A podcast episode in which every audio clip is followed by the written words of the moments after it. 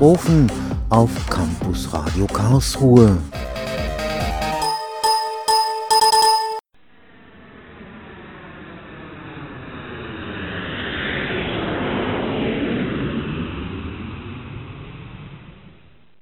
Bei Flugzeuggeräuschen denken die meisten Leute an, ja, an was denn eigentlich? Dazu habe ich mich in meinem Freundeskreis umgehört. All die schönen Urlaubsorte, an denen ich jetzt gerne wäre. Kerosingeruch. An die ähm, ganzen Urlauber, die sich jetzt trotz Corona ins Flugzeug setzen. An die große Emotion meines Lebens fliegen und die Freiheit, die man fühlt, wenn man ganz oben ist. Also ich denke dabei an Reisen und Urlaub. Und apropos, ich könnte eigentlich mal wieder in den Urlaub fliegen. Aber seit dem Corona-bedingten Shutdown und der weltweiten Reisewarnung, die seit Ende März gilt, zwingt uns die Corona-Krise auch in unserem Reiseverhalten in die Knie. Zwar sind seit dem 1. Juli Urlaubsreisen innerhalb Europas in den meisten europäischen Ländern wieder möglich, von der Normalität sind wir allerdings noch sehr weit entfernt. Flugzeuggeräusche lassen uns daher zurzeit eher in Nostalgie und Erinnerungen an vergangene Reisen schwelgen und die Sehnsucht, wieder ein Flugzeug betreten zu können, steigt. Dabei machen sich die meisten von uns keine Gedanken um die Sicherheit an Bord. Gilt das Flugzeug doch schließlich in der heutigen Zeit als statistisch gesehen sicherstes Verkehrsmittel der Welt. Und das kommt nicht von ungefähr. In der Luftfahrt werden enorme Ressourcen aufgewendet, um die Sicherheit an Bord immer zuverlässiger gewährleisten zu können. Umso erschreckender waren für mich die jüngsten Flugzeugunglücke im Jahr 2018 und 2019, bei denen zwei baugleiche Maschinen des Flugzeugtyps Boeing 737 MAX abgestürzt sind. So richtig hatte ich die ehrlich gesagt nicht mehr auf dem Schirm. Ins Gedächtnis gerufen wurden mir die Unglücke aber durch Nachrichtenmeldungen, dass der Flugzeughersteller Boeing seit Ende Juni, also quasi zeitgleich zur schrittweisen Lockerung der Reisewarnungen, die ersten Testflüge seines Flugzeugtyps 737 MAX zur Wiederzulassung absolviert hat. Nachdem sich innerhalb von sechs Monaten zwei Abstürze ereigneten, bei denen insgesamt 346 Menschen ums Leben kamen, wurde ein weltweites Start- und Auslieferungsverbot dieses Flugzeugtyps verhängt. Bei beiden Unglücken stand ein Softwarefehler im Mittelpunkt der Absturzursache. Ich habe mir die Frage gestellt, wie Fehler in einer Software zum Absturz gleich zweier Passagierflugzeuge führen konnte. Und das hinzu in einer Industrie, in der so penibel auf Sicherheit geachtet wird. Um diese Fragen beantworten zu können, habe ich mich mit Patricia Svinja zu diesem Thema unterhalten. Sie studiert Informatik am Karlsruher Institut für Technologie und hat sich im Rahmen eines Seminarprojekts zum Thema Softwarekatastrophen intensiv mit den Unglücken des 737 MAX auseinandergesetzt. Patricia, nun weiß man heute, dass ein Fehler in einer Software, dem sogenannten MCAS-System, ausgesprochen Maneuvering Characteristics Augmentation System, dafür verantwortlich war, dass die beiden Flugzeuge abgestürzt sind. Was ist da schiefgelaufen? Also wie konnte es zu so einem gravierenden Fehler kommen? Eigentlich galt die Boeing 737 als das sicherste Flugzeug seit über 50 Jahren. Und dann kam es halt zu einem Konkurrenzkampf zwischen Boeing und Airbus, dass dann Airbus ein neues Update vorstellen wollte, wo halt einfach weniger Kraftstoffverbrauch pro Sitz sein sollte. Und dann? Dann hat Boeing sich überlegt, die Boeing 737 MAX als Weiterentwicklung von der Boeing 737 zu machen. Eben, dass auch die Boeing 737 MAX weniger Kraftstoff verbraucht. Und welche Veränderungen wurden dafür vorgenommen? Bei der Boeing 737 MAX wurden dann die Triebwerke vergrößert. Und dadurch war es dann aber das Problem, dass wenn die Triebwerke auf der Position geblieben wären, wäre nicht mehr so viel Bodenfreiheit da. Also es hätte die Möglichkeit bestanden, dass das Flugzeug eventuell auf dem Boden schleift. Und deshalb mussten sie ein bisschen nach oben und ein bisschen nach vorne verschoben werden. Änderungen an der Flugzeugkonstruktion haben doch sicher Auswirkungen, oder? Dadurch hat sich auch die Aerodynamik von dem Flugzeug geändert. Und was bedeutet das? Da gibt es so einen gewissen Winkel, der nennt sich Anstellwinkel. Mhm. Und der war dann halt immer viel zu hoch. Und das ist problematisch? Genau, wenn der Winkel zu hoch ist, dann kann es halt passieren, dass man in einen gewissen Strömungsabriss gelangt. Das ist, wenn der Winkel über 15 Grad ist, so ungefähr. Und dann kann es halt passieren, dass es zu einem Abwirken des, des Flugzeugs kommt, also zu einem Stillstand. Und dann kann man sich ja vorstellen, was passiert, wenn ein Flugzeug fliegt und plötzlich oben zum Stillstand kommt. Es würde abstürzen. Genau. Und das soll halt vermieden werden. Und wie sollte das vermieden werden? Da wurde dann eine Software entwickelt. Das ist das MCAS-System. Und wie funktioniert das System? Also das MCAS ist eine Software und diese Software bekommt den Wert von dem Anstellwinkel. Und wenn der zu hoch ist, also wenn er über 15 Grad ist, dann gibt das MCAS Befehle, dass sozusagen das Heck von dem Flugzeug, also der hintere Teil, nach oben gedrückt wird und die Flugzeugnase dann dementsprechend nach unten gesenkt wird. Also dass es nicht mehr in den Strömungsabriss kommen kann, sondern dass die Flugzeugnase sich nach unten senkt statt nach oben. Also bringt es das Flugzeug in seine Normalposition. Sollte es ja. Wenn das MCAS-System also extra dafür entwickelt wurde, um Abstürze zu verhindern, wie kam es dann trotzdem zu zwei Abstürzen? Bei den Abstürzen war es genau so, dass die Sensoren für den Anstellwinkel zwei unterschiedliche Winkel gezeigt hatten. Aber das MCAS-System tut sich halt nur auf einen Winkel fokussieren, wo auch der Computer an ist, also entweder vom Piloten oder vom Co-Piloten. Und was ist dann passiert? Das MCAS wurde aktiviert durch den zu hohen Winkel. Und dadurch, dass das MCAS dann aktiviert wurde, wurde die Flugzeugnase gesenkt, obwohl das Flugzeug wahrscheinlich einfach in richtiger Position war. Nur das Problem war halt einfach, dass. Ja. Also man möchte immer etwas nachprüfen, man prüft es immer und vergleicht immer etwas. Und das konnte das System nicht machen. Also das System konnte es nicht mit irgendeinem anderen Wert vergleichen und um zu überprüfen, dass es wirklich ein richtiger Wert ist. Und das ist halt eigentlich ein großer Fehler weil eigentlich braucht man immer einen Vergleichswert. Gab es neben dem fehlenden Vergleichswert noch weitere Probleme? Dass auch die Piloten anfangs sich gar nicht damit auskannten und es war anfangs auch gar nicht im Pilotenhandbuch notiert, dass es überhaupt das MCAS-System gibt. Welche Auswirkungen hatten eben besprochene Probleme bei den beiden Abstürzen? Wie kann ich mir das vorstellen? Beim ersten Absturz war es dann so, dass die Piloten 21 Mal gegen das MCAS-System antreten mussten sozusagen, weil die Piloten haben festgestellt, dass die Winkel unterschiedlich sind und haben dann halt geschaut, also welcher Winkel jetzt stimmt und welcher nicht. Mhm. Dann haben sie festgestellt, dass irgendwas am Flugzeug die Nase runterdrückt und das war das MCAS-System, weil das MCAS-System hat nur einen Winkel bekommen und auf den hat er sich verlassen. Das war ein falscher Winkel und hat dann immer wieder die Nase nach unten gedrückt und die Piloten haben dann mit ihrem Joch, also dieses Lenkrad sozusagen von denen, immer wieder versucht, die Nase nach oben zu ziehen, aber haben es dann am Ende nicht geschafft und sind abgestürzt. Also habe ich richtig verstanden, dass die Piloten nichts vom MCAS-System wussten, weil es überhaupt nicht im Pilotenhandbuch vermerkt war. Ja, erst nach dem ersten Absturz hat Boeing das dann nachtragen lassen. Und wieso kam es dennoch zu einem zweiten Absturz?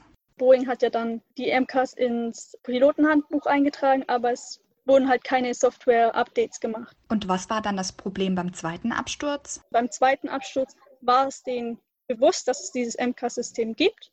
Mhm. Und die haben es auch versucht zu deaktivieren, aber es hat sich wie immer wieder reaktiviert. Wie reaktiviert? Das ist so, das MK-System, wenn man es deaktiviert, dann ist es für eine gewisse Zeit deaktiviert, aber wenn es dann wieder feststellt, dass der Winkel noch immer zu hoch ist, tut es sich wieder aktivieren.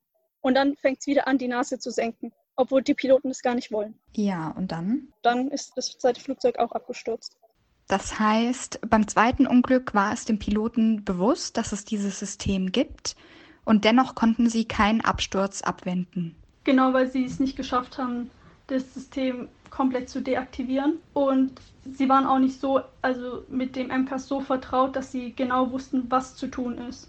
Nun stelle ich mir an dieser Stelle die Frage, wie so eine fehlerhafte Software in der Luftfahrt unbemerkt bleiben kann. Wird denn ein neuer Flugzeugtyp, bevor er auf den Markt kann, überhaupt nicht überprüft? Also die FAA ist ja die Flugaufsichtsbehörde der USA und sie ist eigentlich dafür zuständig, die Flugzeuge zu zertifizieren und auch zu schauen, dass alles seine Richtigkeit hat. Aber bei der Boeing 737 MAX wurde von einer neuen Zertifizierung abgesehen. Dadurch wusste halt auch die Flugaufsichtsbehörde nichts von ähm, dem MCAS. Und dadurch wussten sie auch nicht, was für schlimme Folgen das MCAS mit sich bringen kann. Und da ist es halt auf jeden Fall klar, dass die FAA auch mit Schuld daran hat, dass es zu diesen Abstürzen kam, weil wenn es zu mehr Zertifizierungen gekommen wäre oder zu mehr Prüfung, dann wäre aufgefallen, dass das MCAS fehlerhaft ist. Und wieso hat die amerikanische Flugaufsichtsbehörde Federal Aviation Administration oder wie du kurz gesagt hast, FAA, überhaupt auf einen neuen Zertifizierungsprozess verzichtet? Weil Boeing wollte es ja so machen, dass die Boeing 737 MAX nur, nur ein Update ist von der Boeing 737 und wenn es nur ein Update ist, braucht es kein neues Zertifikat und muss auch nicht als neues Modell eingeführt werden und dadurch wird auch viel Geld und viel Zeit gespart. Das heißt also, dass Boeing aus Zeit- und Kostengründen gezielt auf eine neue Konstruktion verzichtet hat oder sogar umgehen wollte und alles auf ein Update gesetzt hat. Genau, also die Boeing 737 wurde ja von der Flugaufsichtsbehörde zugelassen. Und wenn eine Veränderung an der gemacht wird, dann muss sie nicht neu zertifiziert werden. Mhm. Und hätte jetzt Boeing zum Beispiel ein neu, komplett neues Flugzeug gebaut, müsste das neue Flugzeug dann nochmal neu zertifiziert werden. Und das wäre dann auch wieder mit neuen Kosten und mit viel Zeit auf Boeing zugekommen. Du hast gerade schon von einer Mitschuld der amerikanischen Flugaufsichtsbehörde geredet. Worin genau siehst du denn ein Fehlverhalten? Die Flugaufsichtsbehörde hat da also nicht genug danach geschaut, ob das jetzt wirklich nur ein Update ist oder ob es eigentlich viele Veränderungen sind. Mhm. Da finde ich, dass auch viel, viel zu wenig geprüft wurde. Nun hattest du ja schon erwähnt, dass beim ersten Absturz die Piloten nichts von der Existenz des MCAS-Systems wussten. Beim zweiten Absturz war das anders. Die Piloten wussten, dass es das MCAS-System gibt und konnten es dennoch nicht abschalten, weil ihnen das Wissen im Umgang mit dem System fehlte. Was hätte Boeing nach dem ersten Absturz besser machen können? Welche Maßnahmen hätten sie ergreifen sollen? Boeing hat ja dann die MCAS ins Pilotenhandbuch eingetragen, aber es wurden halt keine Software-Updates gemacht. Sondern? Boeing hat da ziemlich gezögert mit den Software-Updates und erst nachdem das zweite Flugzeug abgestürzt ist, kam es dann dazu, dass dann alle Flugzeuge vom Typen Boeing 737 MAX auf dem Boden bleiben müssen. Und erst dann kam Boeing dazu, überhaupt ähm, Updates zu machen. Und das ist meiner Meinung nach viel zu spät. Das bezieht sich sehr auf die technische Komponente der Software und wie sieht es eigentlich mit der menschlichen Komponente an der Schnittstelle Mensch-Technik aus? Also den Piloten. Wo hätte man da ansetzen müssen von Seiten von Boeing? Mehr Flugtraining, mehr Informationen, vielleicht mehr Schulungen oder sowas, die sie ja jetzt nachholen wollen. Alles, was sie jetzt nachholen wollen, hätte eigentlich schon viel früher passieren müssen. Also kommen auf den Flugzeughersteller Boeing genau die Kosten zu, die Sie anfangs sparen wollten, wenn nicht sogar noch mehr Kosten? Also das Geld, was eigentlich Boeing am Anfang sich sparen wollte, das müssen Sie jetzt sozusagen ausgeben für Veränderungen, für gewisse Sachen, wo Sie bezahlen müssen. Die Aktien gehen runter und Boeing muss halt auch mit viel Geldverlust rechnen. Nun sind die Abstürze ja auf Softwarefehler zurückzuführen. Wie hätte man die Unglücke von deinem Standpunkt aus, aus der Informatik und Softwareentwicklung, verhindern können? Von Grund auf hätte ich einfach mich gar nicht auf diese Software fixiert und einfach von Grund auf das ganze Konstrukt geändert, die ganze Konstruktion, weil Software ist nur Code und in Code kann so viel passieren. Da können, also es sind alles nur Codezeilen und da können sich so viele Fehler einschleichen, die auf den ersten Blick gar nicht sichtbar sind. Und da ist halt manchmal es echt sicherer, sich auf andere Sachen zu fokussieren und nicht auf die Software in dem Fall. Also wäre dein Fazit? Wenn man einfach von Anfang an geguckt hätte, dass man ein Flugzeug umbaut, so dass es dass diese Software oder neu baut, dass diese Software nicht notwendig ist, werden noch viele Menschen am Leben.